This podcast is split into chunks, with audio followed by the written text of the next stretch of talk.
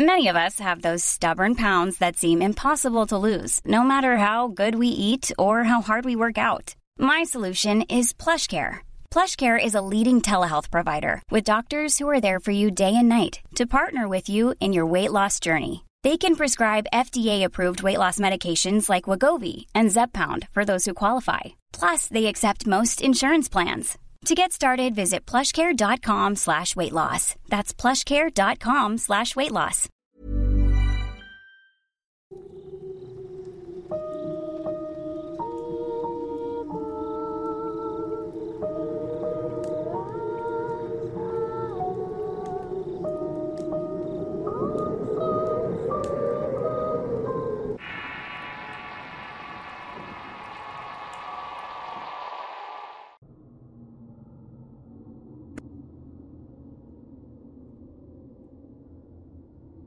La primera vez que Luis Antonio Ávila, líder sectario y voz primordial de este canal, me invitó a participar en una sección en donde se hablara de diversos temas de índole paranormal, se me ocurrió hacer un espacio donde explicara los distintos fenómenos y sus ramificaciones para que los oyentes supieran de qué se estaba hablando en una historia. Poder diferenciar entre las distintas ramas de la brujería, un fantasma de un descarnado, un elemental y sus distintas caras, entre otras cosas que al cabo de dos años hemos podido compartir. Así nació el Horrorcast, una sección que ha tenido muchos cambios y formatos hasta llegar a lo que han escuchado en últimas semanas. Para aquellos que me han seguido desde el primer episodio, se habrán dado cuenta que hemos mejorado mucho en la presentación de cada podcast y evidentemente seguiré trabajando para ir mejorando aún más. Este trabajo es por y para aquellos que me han apoyado, dándole like, compartiendo, comentando y haciendo crecer la sección del Horrorcast. Ha sido un arduo trabajo de mejora continua, de aprender sobre la marcha y de adaptarse al gusto de los oyentes, siempre escuchando sugerencias, críticas constructivas, relatos, aportes entre muchos granitos de arena que han hecho crecer esta sección de relatos de horror.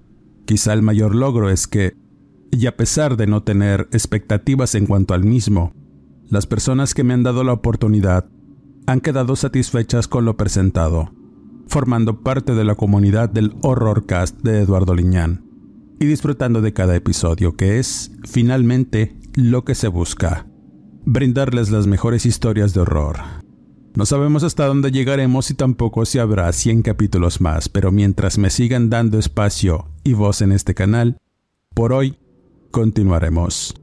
Este es el Horrorcast número 100 de Relatos de Horror. Antes de seguir, suscríbete al canal y activa las alertas. Continuamos.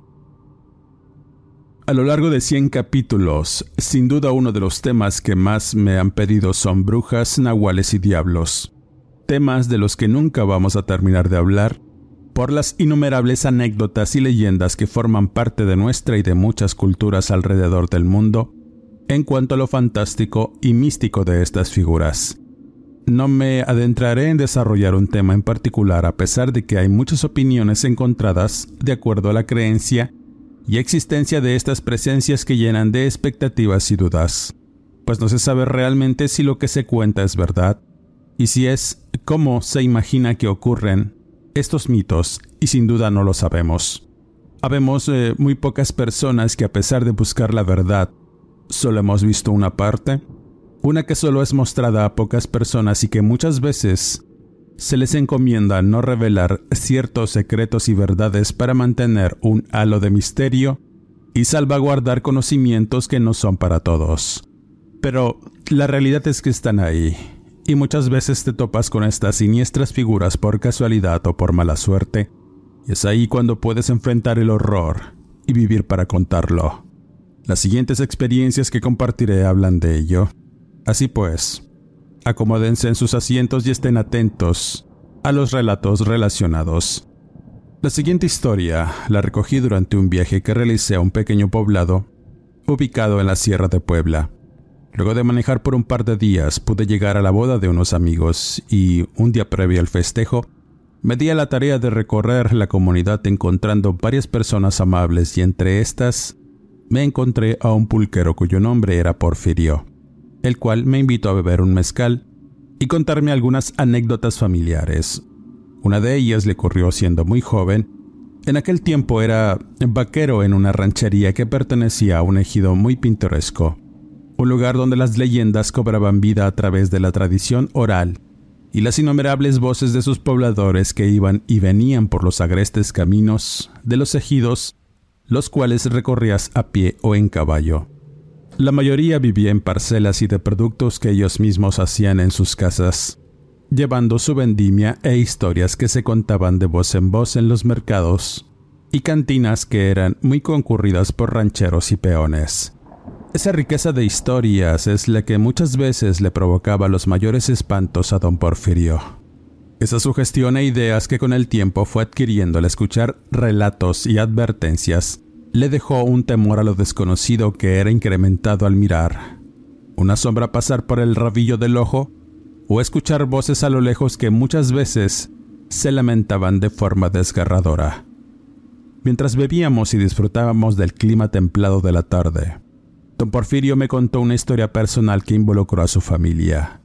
Sucedió en un tiempo en que era muy joven para recordarlo con claridad, pero su mente recordó que en esos tiempos en los que vivía en una comunidad creciente de campesinos y ganaderos, las personas tenían una arraigada creencia en las cosas de la brujería y se curaban con personas que sabían de hierbas y otras cosas naturales.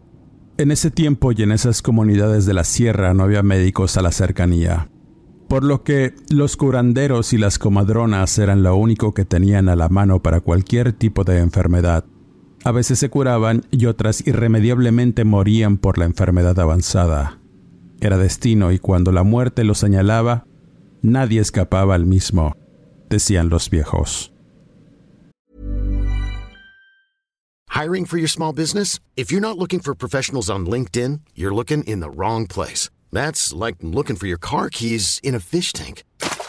LinkedIn helps you hire professionals you can't find anywhere else, even those who aren't actively searching for a new job but might be open to the perfect role. In a given month, over 70% of LinkedIn users don't even visit other leading job sites. So start looking in the right place. With LinkedIn, you can hire professionals like a professional. Post your free job on linkedin.com slash achieve today. Hi, I'm Daniel, founder of Pretty Litter. Did you know cats tend to hide symptoms of sickness and pain? I learned this the hard way after losing my cat, Gingy. So I created Pretty Litter, a health monitoring litter that helps detect early signs of illness by changing colors, saving you money and potentially your cat's life. Pretty Litter is veterinarian developed, and it's the easiest way to keep tabs on your fur baby's health right at home. Go to prettylitter.com and use code ACAST for 20% off your first order and a free cat toy. Terms and conditions apply. See site for details.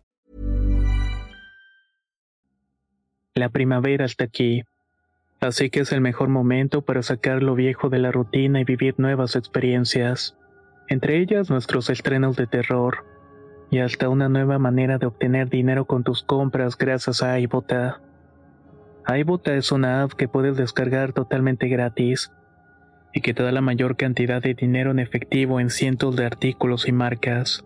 No solo en las botanas que disfrutas mientras nos escuchas. Olvídate de otras apps que son igual que brujos charlatanes y solamente te dan puntos fantasmas. Con iBota simplemente agrega tus ofertas a la aplicación y obtén dinero real que podrás transferir a tu cuenta bancaria, PayPal o tarjeta de regalo.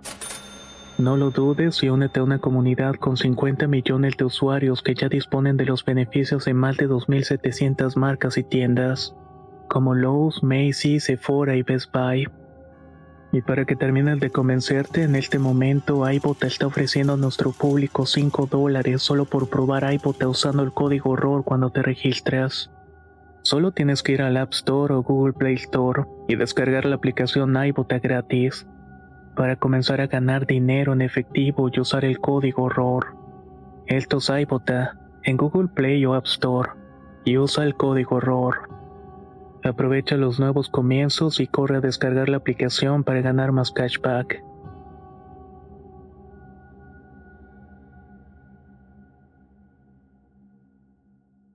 Con el tiempo llegaron enfermedades desconocidas y muchas calamidades que rompieron la tranquilidad de todas aquellas comunidades.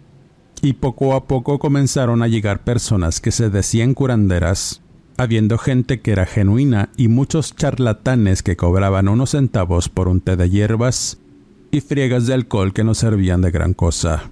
Habiendo un momento en que estas personas que se dedicaban al curanderismo fueron tantas, que se formó una calle en donde se concentraban y atendían a mucha gente. Poco a poco, la comunidad de don Porfirio creció y su fama también, pues llegaba mucha gente con problemas simples y otros graves, otros además que tenían que ver con males de magia negra que con el tiempo asolaron a la región, y eso quizá atrajo otras cosas más horribles y siniestras. Era mucha energía de diversos tipos la que se manejaba ahí, de todas las polaridades y colores, además de que las personas buscaban la sanación de algún mal, y muchas de ellas no eran del todo buenas. Y todos esos males que cargaban se los quitaban los curanderos con huevos, hierbas y líquidos que terminaban en un tiradero comunitario, en donde quizá el mal que quejó al pueblo nació de ahí, o atrajo fuerzas oscuras que asolaron vidas y regiones. Con el paso del tiempo los pobladores comenzaron a observar cosas raras en el cielo, sombras surgir de lugares insospechados y andar de aquí para allá dejando pestilencias e iniquidad. Fuegos brillantes con diversas formas que surcaban los cielos nocturnos y los montes, además de aves de gran tamaño que asolaban rancherías matando ganado secando pastizales y cosechas. Pero de igual forma, y luego de observar distintas cosas sobrenaturales, las desgracias aumentaron pues esos fuegos extraños y animales voladores de gran tamaño comenzaron a atacar a los pobladores. Los primeros que sufrieron fueron los trasnochadores que buscaban el amparo de la oscuridad para hacer cosas indebidas. Fueron muchos muertitos los que comenzaron a aparecer desollados o sin tripas en los caminos unos con rostros sumidos en el cráneo y otros decían que no tenían ni una gota de sangre. Aunque muchas veces eran rumores e historias para espantar a la gente, lo cierto es que el terror comenzó a invadir todos los rincones de aquellas comunidades. En ese tiempo, la familia de don Porfirio vivía a las faldas de un cerro y luego de que comenzaran a suceder esos eventos raros, la familia notó más de cerca esas extrañas apariciones en las inmediaciones de su terreno además de otras familias que rodeaban la ladera empedrada de aquel cerrito, y fue precisamente una madrugada que la familia estaba trabajando en la colocación de una troje. Todos estaban presentes, incluso algunos vecinos, y al tomar un descanso, eran más o menos las dos de la mañana y de pronto observaron unas extrañas luces en la cumbre del cerro. Fue algo que los hizo levantar del asiento y mirar atentos en tanto el temor y la incertidumbre los iba invadiendo tratando de identificar qué eran aquellas luces que poco a poco se fueron convirtiendo en bolas de fuego verde. Al acercarse de manera sutil hacia donde estaban, notaron que tenían un movimiento errático. Iban de un lugar a otro de punta en punta, a veces lento y otras veces volando muy rápido y mientras más se acercaban hacia el terreno, parecían postrarse encima de las copas de los árboles, y a pesar de lo aparatoso de las llamaradas, ningún árbol o arbusto se quemó. Eso provocó algo de espanto. La gente mayor de la familia y algunos vecinos que también salieron a ver el espectáculo comenzaron a rezar a grito abierto y otros hincándose con los dedos cruzados pidiendo que Dios los ayudara. Don Porfirio no entendía realmente qué era lo que veía, pero cuando la abuela del hombre lo miró con unos ojos casi salidos del rostro, mencionó unas palabras que se quedarían grabadas para siempre en su conciencia. Esas bolas de fuego son brujas. No las veas de frente o te pueden quemar los ojos. Vayan a revisar a los niños, exclamó, asustada. Las llamaradas parecían no cesar. Aumentando en número y en tamaño, la familia y los vecinos temían por sus vidas y luego de aquel extraño encuentro, todos observaron cómo las bolas atravesaban las veredas y caminos que rodeaban los terrenos como presentándose y dando una advertencia de que habían llegado para provocar horrores. Después, solo desaparecieron dejando obscuridad y los ruidos del monte escuchándose. Luego de que todos contaran la experiencia vivida en la comunidad, comenzó a sentirse mucho temor. Una psicosis colectiva empezó a inundar cada rincón y casa. Todos temían a las brujas y de alguna manera se protegían colocando ajos, estampitas de santos y palmas benditas en puertas y ventanas, además de cuchillos entrelazados y mucha sal regada en puertas y alrededor de las casas, pues esa era la creencia que se tenían y recomendaciones que varios de los curanderos de la comunidad habían mandado hacer, pues todos pensaban que esos hombres, supuestamente sabios, iban a resolver el problema, pero estaban equivocados. El terror iba en aumento. Al mirar la gravedad, eso asustó a la gente que se decía ser chamán o curandero. Poco a poco comenzaron a cerrar sus casas y retirarse del lugar en silencio, diciendo que la maldad había llegado al sitio y que no podían hacer nada con eso. Estaba más allá de su capacidad y lo cierto es que, y algo decepcionada, la gente intuyó que se trataba de personas mentirosas que engañaban por unos pesos, diciendo que iban a curar y a proteger a la gente del mal y las brujas, pero poco a poco, esa calle de los chamanes, como la llamaban los lugareños, quedó en el abandono. Si de por sí las cosas ya estaban mal, fueron mucho peor. El pánico se apoderó del pueblo, todos comenzaron a temer a aquellas apariciones, y apenas al marcar las seis de la tarde cuando el sol se ponía, todos se encerraban en sus casas aguardando pacientemente el amanecer y escuchando por la madrugada cómo aquellos fuegos iban y venían a través de los caminos. Pasaban cerca de las casas haciendo un ruido extraño como si de leña se quemara en el fuego, además de gritos escalofriantes que provenían de la oscuridad del monte o de algún punto lejano entre los cerros. Después, esos gritos se transformaban en chillonas risas burlonas que quizá se vanagloriaban del terror que provocaban. Así pasaron los días y las noches hasta que una mañana una familia de campesinos salió gritando a las calles pidiendo ayuda para su pequeño hijo de cinco años llamado Martín. Había perdido la vida durante la madrugada. Las gentes del pueblo de inmediato fueron a socorrer a estas personas y se dieron cuenta de que el niño estaba muy acomodado en su cama. Tenía la piel amarilla y un rostro cadavérico que revelaba su irremediable muerte. Al revisarlo mejor, las personas se dieron cuenta que tenía la lengua morada y los ojos sumidos en el cráneo. Había perdido toda su sangre a través de unas pequeñas heridas que sugerían que algún animal lo había mordido y bebido toda su sangre. Los padres nunca se dieron cuenta de que su vástago estaba desangrándose. Cayeron en un sueño profundo que les impidió escuchar cómo agonizaba. Aunque las personas mayores sospechaban que se trataban de esas brujas que bajaban del cerro y se alimentaban de la sangre de los infantes, no había modo de protegerse. Solamente pasar las horas en vela, aferrados a sus machetes y rosarios hasta que amaneciera. Aunque eso no hubiera servido de nada, pues a cierta hora todo mundo cayó en un sueño profundo estando a merced de esas presencias.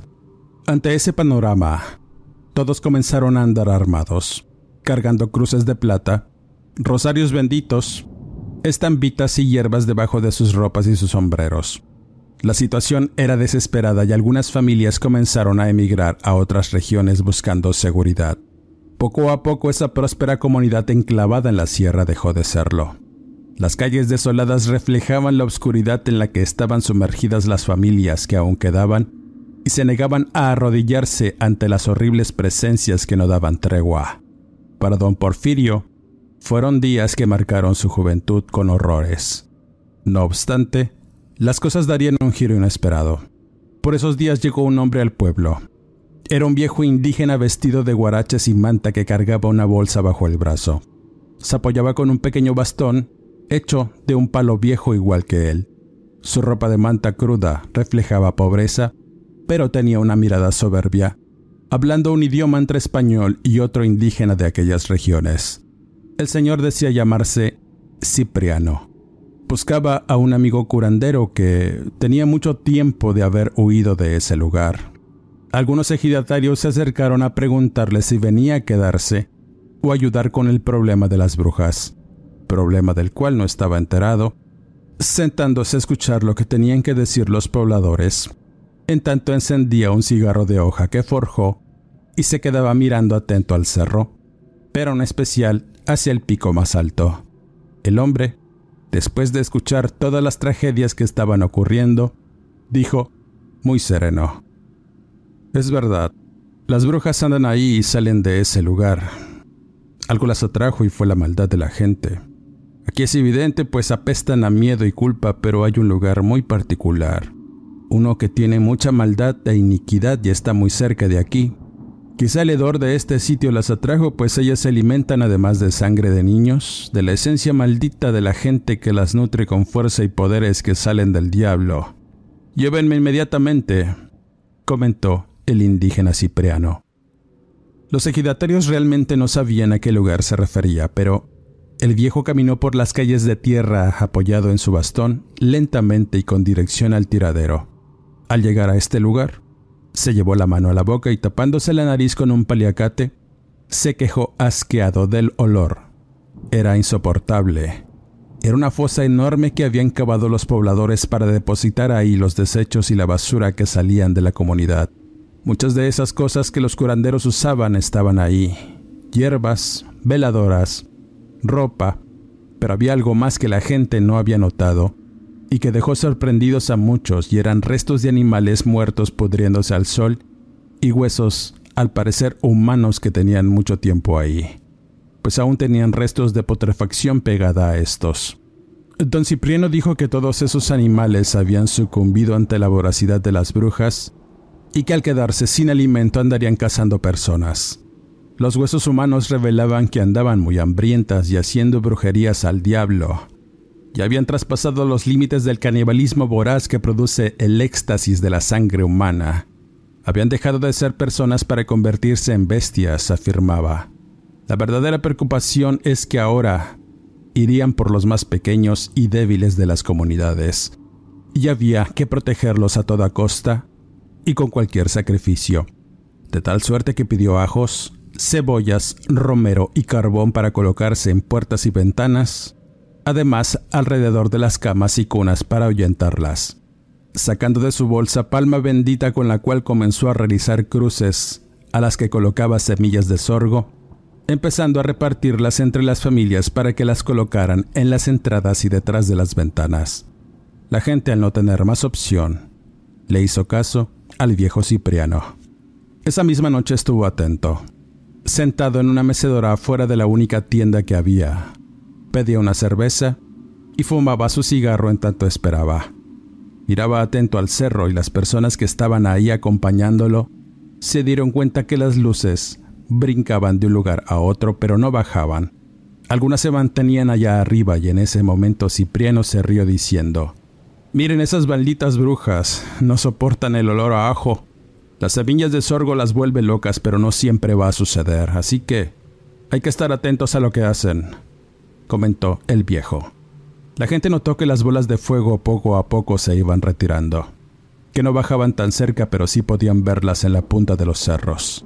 El viejo Cipriano, al ser un chamán del monte, como él se decía, traía algunas hierbas que fumaba a través de su cigarro, y cuando lo hacía, entraba en un estado de relajación para después decir cosas que la gente no entendía. Pero conforme fueron pasando las horas, comprendiendo que era algún tipo de oración indígena para que comenzaran a alejarse las brujas. Pero las primeras medidas que se hicieron dejaron de funcionar.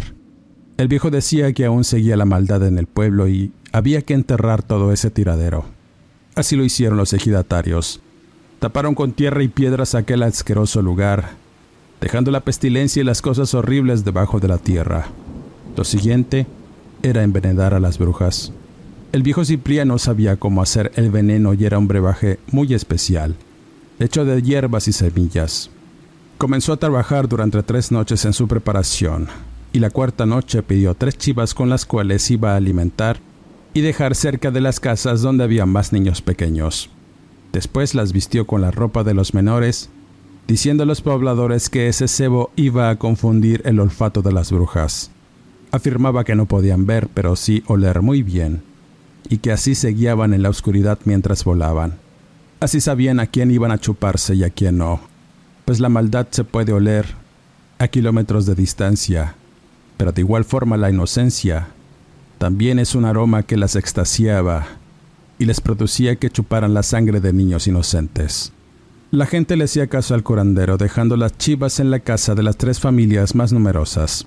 Siguiendo las instrucciones del hombre, simplemente se retiraron a descansar, aunque nadie durmió esa noche.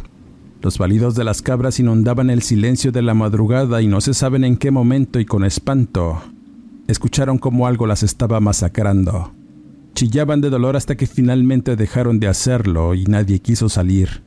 El único que miraron caminar por en medio del camino principal fue a Cipriano fumando su cigarro y después regresó muy sereno al jacal donde se quedaba.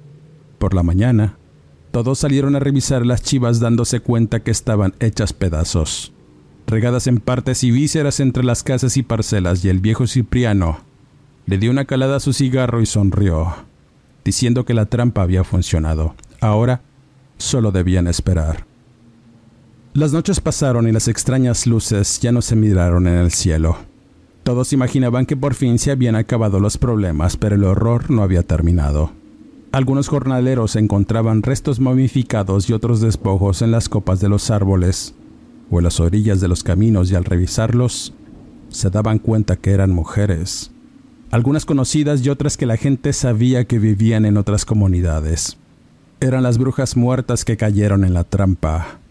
Al ser envenenadas dejaron de volar cayendo en el monte y en los árboles. Los restos macabros revelaban que habían sido diezmadas por el veneno. El viejo Cipriano comentó que poco a poco todas esas malditas iban a sucumbir envenenadas y con ello se iba a erradicar el problema. El tiempo pasó y las extrañas presencias en el cielo dejaron de verse, a excepción de una que atravesaba el cielo nocturno y la comunidad de extremo a extremo, a una gran velocidad. Era una bola de fuego azul muy grande que provocaba no solo espanto, sino el asombro de toda la gente que llegó a verla. Don Cipriano decía que era una bruja madre, y eso puso en alerta a todos y la relativa calma fue rota.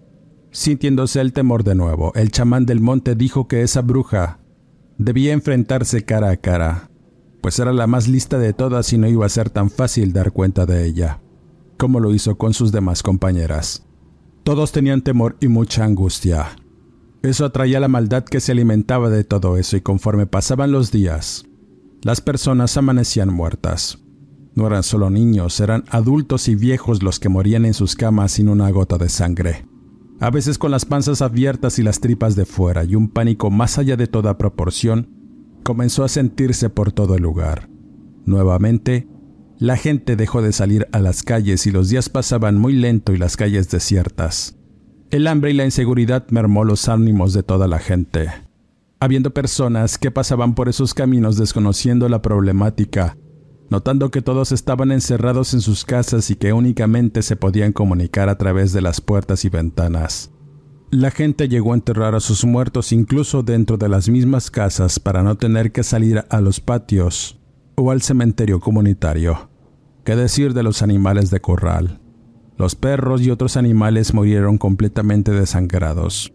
Don Porfirio contaba con lágrimas en los ojos que en su familia también hubo varios decesos. Y ese momento desgarrador fue algo que también marcó su vida con mucho sufrimiento. Y ante la difícil situación, el chamán del monte tomó la decisión de enfrentar a la bruja madre.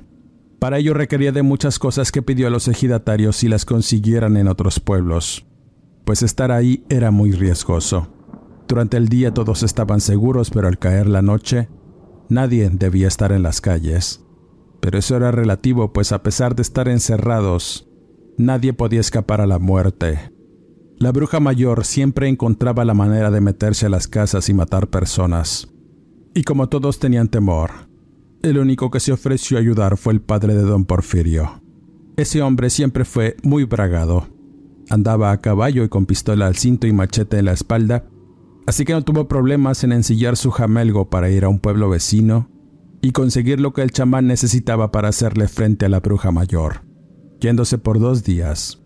Y al tercer día regresó, y el indígena ya estaba preparado física y mentalmente.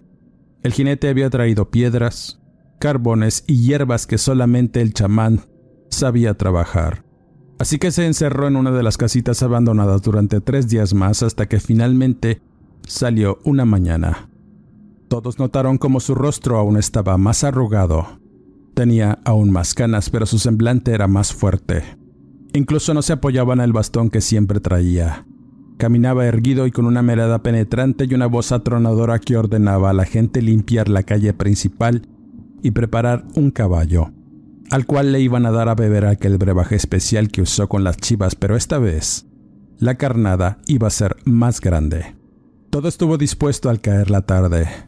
La gente comenzó a encerrarse en sus casas, pero aún así estuvo pendiente de sus ventanas, mirando que el chamán estaba sentado en medio del camino principal.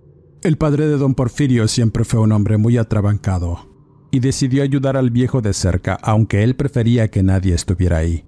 El hombre cargó su carabina y su pistola, colocándose detrás de unos arbustos. Esperó, y las horas fueron pasando. De pronto, cuando el sueño empezó a apoderarse de los pobladores, la bola de fuego azul se hizo presente, escuchándose un ruido muy extraño de ramas romperse y decenas de voces que surgían al vuelo de la bruja, iluminando todo con ese fuego intenso hasta que finalmente se postró sobre la bestia que tenía encebada. El animal empezó a relinchar asustado y con sufrimiento. Esa era la señal.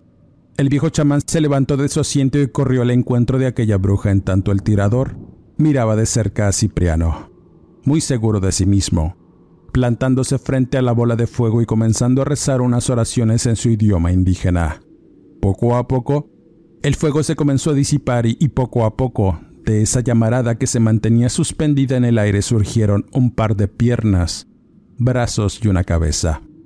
El padre de don Porfirio se quedó tenso y aferrado a su carabina mirando cómo el rostro candente de una anciana decrépita iba apareciendo entre la lumbre, con ojos rojos y unas arrugas que parecían quebrar su cara, mostrando que era muy antigua y diabólica. Cuando finalmente el fuego se dio, el hombre con espanto notó que la mujer tenía el estómago abierto, pues podía ver sus intestinos colgar y se los acomodó en tanto se cosía el cuero de la panza con un hilo negro, para finalmente quedar desnuda frente al chamán y con una mirada retadora empezó a emitir insultos. Con ese cuerpo decrépito y marchito, reveló que era una anciana igual de indígena. Su rostro arrugado y siniestro reflejaba una maldad y un odio sin igual. Su cuerpo viejo estaba cubierto de negro tizne y humeaba quizá por el intenso calor que la rodeaba. Y después se dio un diálogo entre ambas figuras y parecía como si hablaran entre reclamos e insultos. En ese momento Cipriano se queda estático, retando la presencia en tanto el hombre apuntaba con pulso tembloroso a la aparición. La bruja dibujó un gesto amenazador y caminó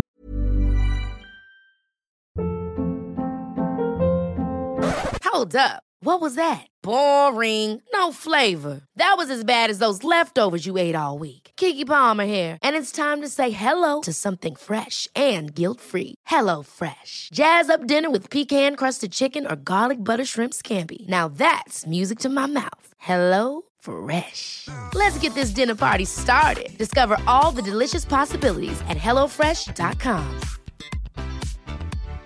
If you're looking for plump lips that last, you need to know about Juvederm lip fillers. With Juvederm Volbella XC and Juvederm Ultra XC, your lip look, whether it's subtle or bold, can last up to one full year with optimal treatment and no additional maintenance. Find a licensed specialist and see if it's right for you at juvederm.com today. That's J U V E D E R M.com. Add fullness to lips in adults over 21 with Juvederm Volbella XC or Juvederm Ultra XC. Do not use if you have severe allergies or a history of severe allergic reactions, or if you're allergic to lidocaine or the proteins used in Juvederm. Tell your doctor if you have a history of scarring or taking medicines that decrease the body's immune response or that can prolong bleeding. Common side effects include injection site redness, swelling, pain, tenderness, firmness, lumps, bumps, bruising, discoloration, or itching. As with all fillers, there's a rare risk of unintentional injection into a blood vessel, which can cause vision abnormalities, blindness, stroke, temporary scabs, or scarring. For full important safety information, visit juvederm.com.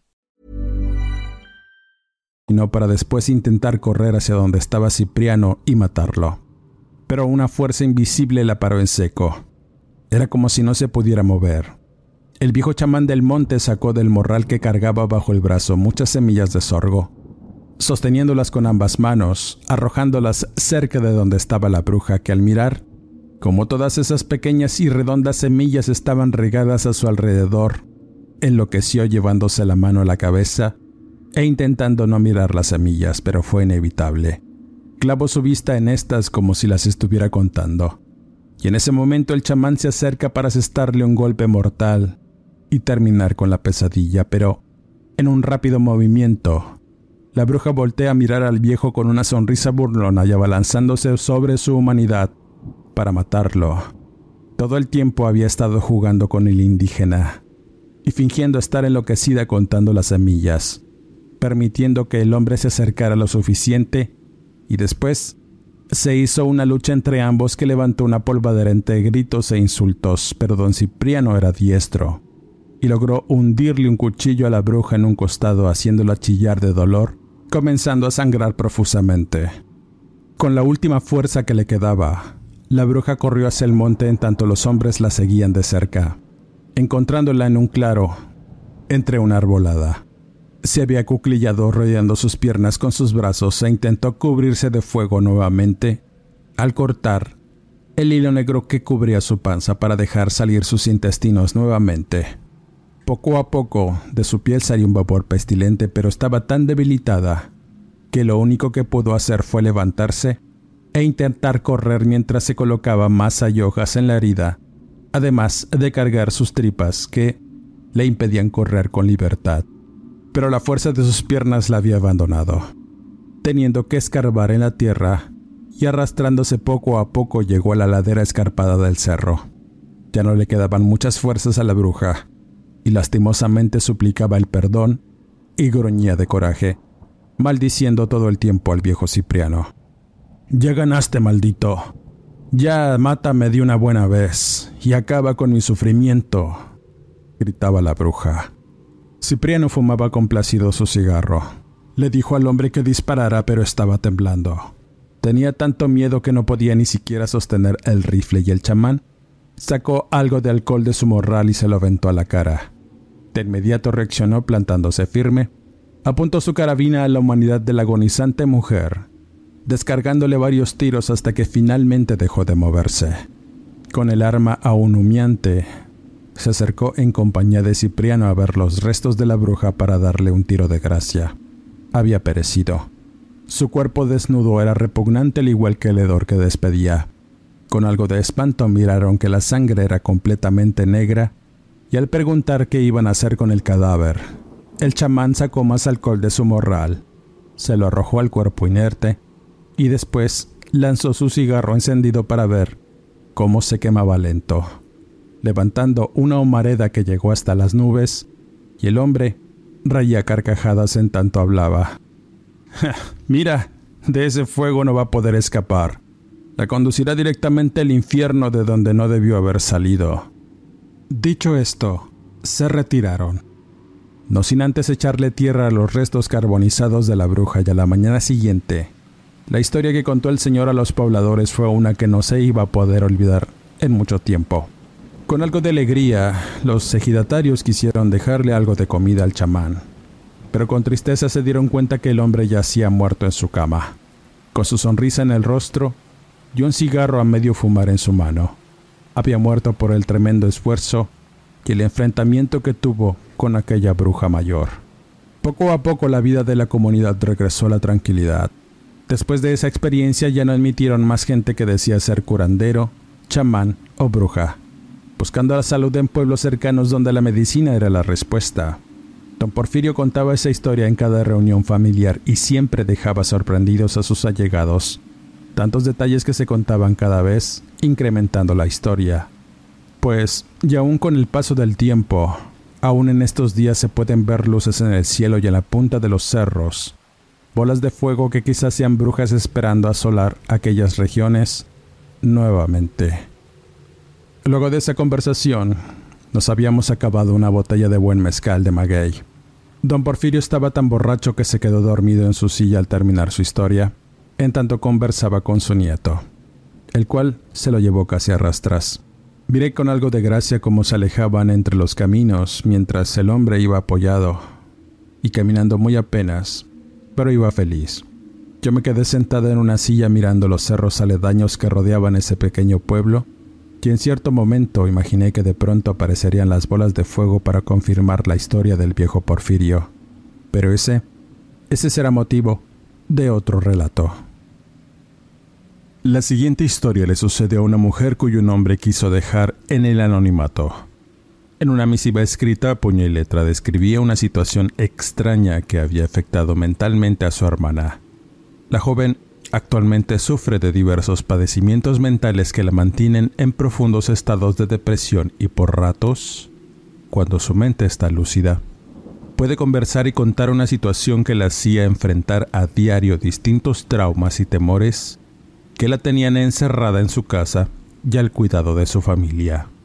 Es precisamente su hermana quien me comparte su experiencia, tomándose el tiempo necesario para redactar los detalles y la situación en particular de su familiar, haciéndome llegar un sobre con varias hojas escritas por medio de un amigo en común. En estas cartas, de igual forma, me pedía una opinión al respecto de la veracidad del tema tratado, respondiéndole de manera expedita ofreciéndole distintos puntos de vista y respuestas que quizá no iban a ayudar mucho a su hermana, pero al menos tendría una idea de que llevó a enfermar a una mujer que lo tenía todo y lo perdió debido a un viaje a lo profundo de la sierra. Estos eventos le ocurren a una mujer cuyo nombre es Amira. Ella siempre fue una joven excepcional en muchos sentidos, humana, amable con los animales y visionaria de las causas nobles.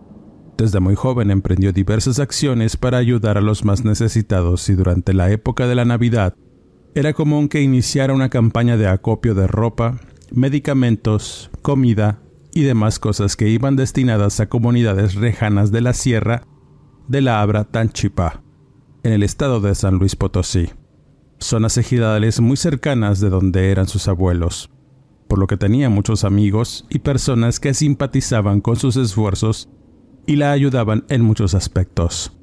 Tenía a un grupo de amigas con las que siempre tuvo una gran camaradería, misma que iba enfocada a los esfuerzos de Amira, pues todas sus compañeras compartían el mismo espíritu de servicio y altruismo, uno que las conducía a formar grupos de ayuda y en general, de ahí partía su buena y sólida amistad.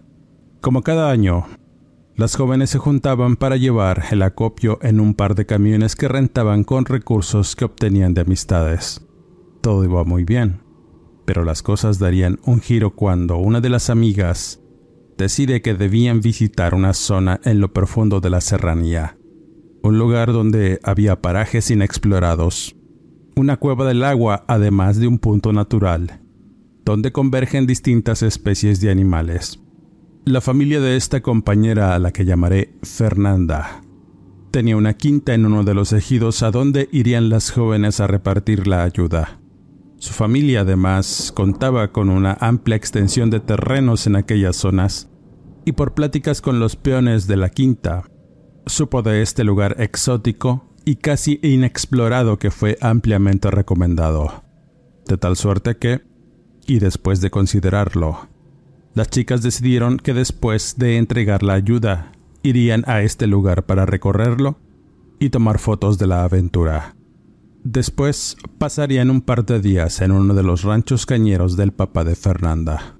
Así, y luego de despachar los camiones con los apoyos, el grupo de jóvenes integrado por Amira, Fernanda, Melissa y Daniela salieron en la camioneta de esta última siguiendo los vehículos y pasando un agradable momento de carretera hasta llegar a un entronque de caminos en el cual tomaron una larga brecha hasta llegar a una comunidad de Gidal, un lugar remoto con una riqueza natural inigualable.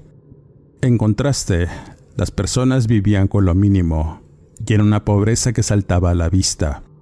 En su mayoría jornaleros y peones cañeros que trabajaban por un salario mínimo en condiciones muy precarias. Aún así, fueron agradecidos con toda la ayuda que llegó por parte de las jóvenes que, gustosas, comenzaron a repartir, creando sonrisas y un clima de bonanza que terminó entrada la noche. Momento en que se quedaron a descansar en la casa de un viejo ejidatario. amigo del abuelo y socio del padre de Amira. El plan era iniciar el recorrido a la sierra por la mañana. Sin embargo, el viejo ejidatario no recomendaba que lo hicieran en esa época, pues era muy fría y oscura según sus dichos. Los lugareños no se acercaban más allá de una cadena de bosque que rodeaba el cerro, a donde las jóvenes querían llegar y acampar. El viejo ejidatario les contó una historia local para hacerlas desistir de irse e internarse en ese lugar considerado sagrado y de respeto por la gente de la comunidad, pues muchos que se habían atrevido a ir más allá de ese bosque se perdían o no regresaban sanos, pues la montaña los enloquecía, según contaba el hombre, en tanto le daba un sorbo a su negro café. Las jóvenes escuchaban atentas las historias con algo de gracia e incredulidad. Les gustaba saber sobre mitos y leyendas locales, pero ellas ya tenían su plan de ir además de que estaban preparadas para explorar la zona, pues una de ellas, Melissa, había sido scout y conocía de andar en montes y bosques además de supervivencia, por lo que no sería un problema encontrar el camino de regreso si perdían el rumbo. El ejidatario no dejó de mostrar su preocupación por las jóvenes y su obstinación de irse a internar en una zona boscosa, pero nada les haría cambiar de opinión, por lo que les dio indicaciones para llegar más rápido por una cueva que atravesaba el cerro y conducía directo al sótano de las cotorras y un nacimiento de agua poco conocido, lugar al que deseaban llegar y acampar. El hombre les había recomendado hacerlo fuera de la cueva, pues en ese lugar era muy peligroso hacerlo de noche, advirtiéndoles que había bestias que podían atacarlas mientras dormían. Luego de una larga conversación, las jóvenes se retiraron a descansar para emprender su aventura apenas al rayar el sol, y así lo hicieron. Salieron muy temprano despidiéndose del ejidatario que, y haciendo un último intento por hacerlas desistir, les dijo nuevamente que no acamparan en la cueva. Así iniciaron su recorrido entre caminos empedrados y veredas rodeadas de árboles y maleza que les dieron una sensación de quietud y calma a medida que avanzaban sumergiéndose entre toda esa rica naturaleza desconocida, con cantos de aves y los ruidos del monte que las acompañó, hasta llegar a la ladera de un cerro escarpado. Ahí debían subir hasta llegar a una cueva, lugar que el ejidatario les indicó para que no rodearan. La subida a ese sitio fue complicada y cansada y el sol de la tarde en esas condiciones de humedad era inclemente. Cuando por fin llegaron a la boca de la cueva se adentraron. Fue fascinante hasta cierto punto llegar a este lugar, ausente de ruido y con murmullos que provenían de las mismas paredes de roca del lugar. Con algo de esfuerzo caminaron sorteando lo abrupto del terreno al interior, con la esperanza de llegar al otro lado y donde estaba ese lugar que les habían prometido, sería increíble. Para las jóvenes era sorprendente. A medida que avanzaban, la cueva ofrecía un ambiente húmedo y místico a la par de una sensación de amplitud y abandono que fue colocándolas con algo de calma e incertidumbre. No sabían qué iban a encontrar en cada nicho o grieta, introduciéndose más profundo y esperando ver un punto de luz a lo lejos, señal de que habían alcanzado el otro extremo. En tanto, se iluminaban con lámparas de mano, los ecos de sus voces resonaban por todas partes y en cierto momento llegaron a una bifurcación en donde se desprendían dos corredores. Algo inesperado y pensando que hasta ahí llegaría su viaje, pues no iban a arriesgarse a tomar un sendero que las condujera más profundo y con el riesgo de perderse en el interior que parecía interminable. Amir sugería a las chicas regresar sobre sus pasos, pero insistieron en continuar, dejándolo a la suerte y a una simple moneda, la decisión de tomar uno de los dos caminos, de tal manera que se adentraron en una caverna que poco a poco se iba reduciendo en tamaño, haciéndolas caminar casi arrastrándose por un suelo polvoriento. Al darse cuenta que ese tramo cavernoso no conducía a ninguna parte, decidieron volver con algo de esfuerzo e impaciencia. El nervio y la incertidumbre comenzaron a mermar sus ímpetus y la actitud aventurera que tenían al principio del recorrido. Más aún, al percatarse que habían llegado a una cámara subterránea muy amplia, donde encontraron diversas cosas y restos de animales, además de huesos amarillentos y muchos objetos que parecían modernos, aunque empolvados. Eso les produjo espanto. Imaginaban que habían llegado al refugio de alguien que habitaba ahí. Pero todo iba más allá. Además de todas esas cosas extrañas, había restos de fogata, muchas hierbas y veladoras con las cuales iluminaban la oscuridad que imperaba en ese sitio. El hedor era insoportable. Olía a muerte y despojos pudriéndose. Amira señaló algo al fondo del lugar que permanecía por un lado de un caldero de lámina.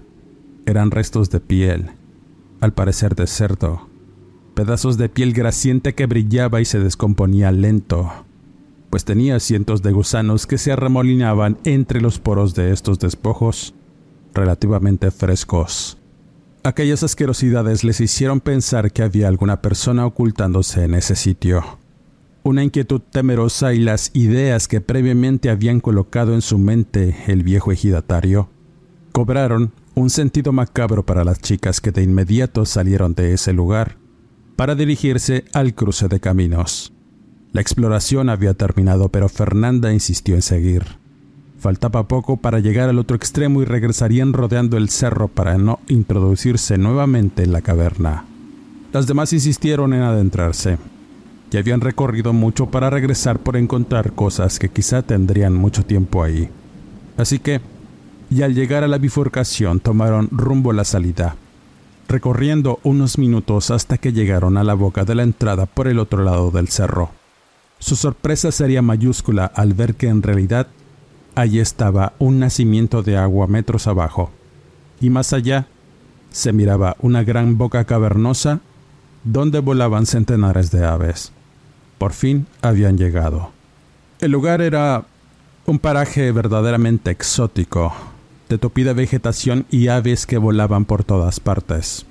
El espanto previo había valido la pena, pero el sentido común se había quedado enterrado en ese lugar, decidiendo acampar para pasar la noche ahí mismo. Pero Amira tenía un mal presentimiento, así que debían volver. Sin embargo, había caído la tarde y si regresaban por la ladera del cerro, les iba a caer la noche y eso se pondría peor, pues a excepción de Melissa, nadie tenía la experiencia de recorrer montes de noche.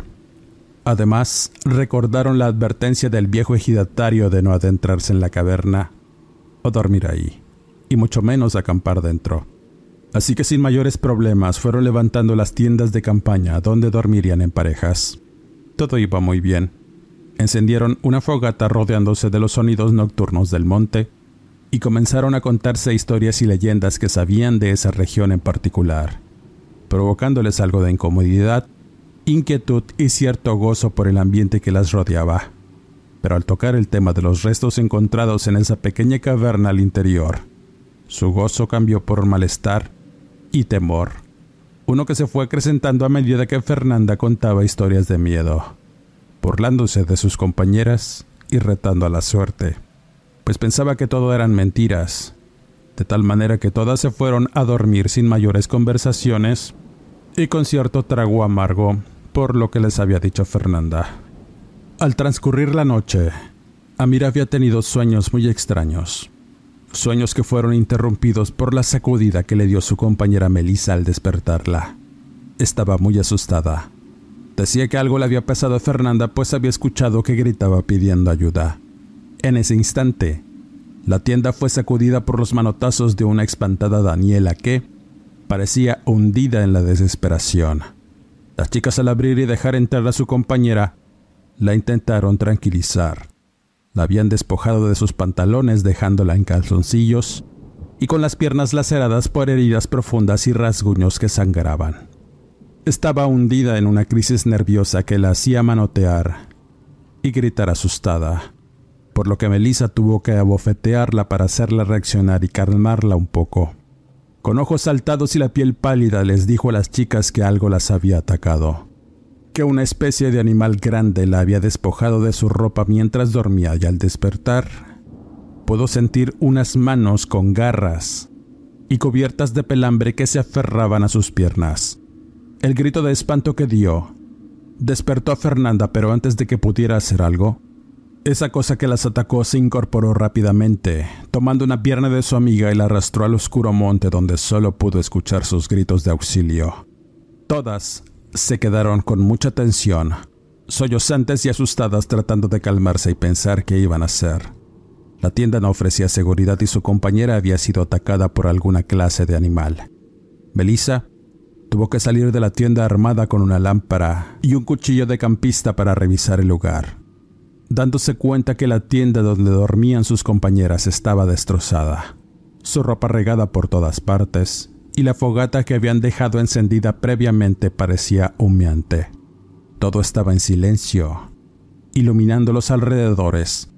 Melissa comenzó a llamar a su amiga con una voz tenue como esperando que contestara, y lo hizo, pero no de una forma que hubiese querido.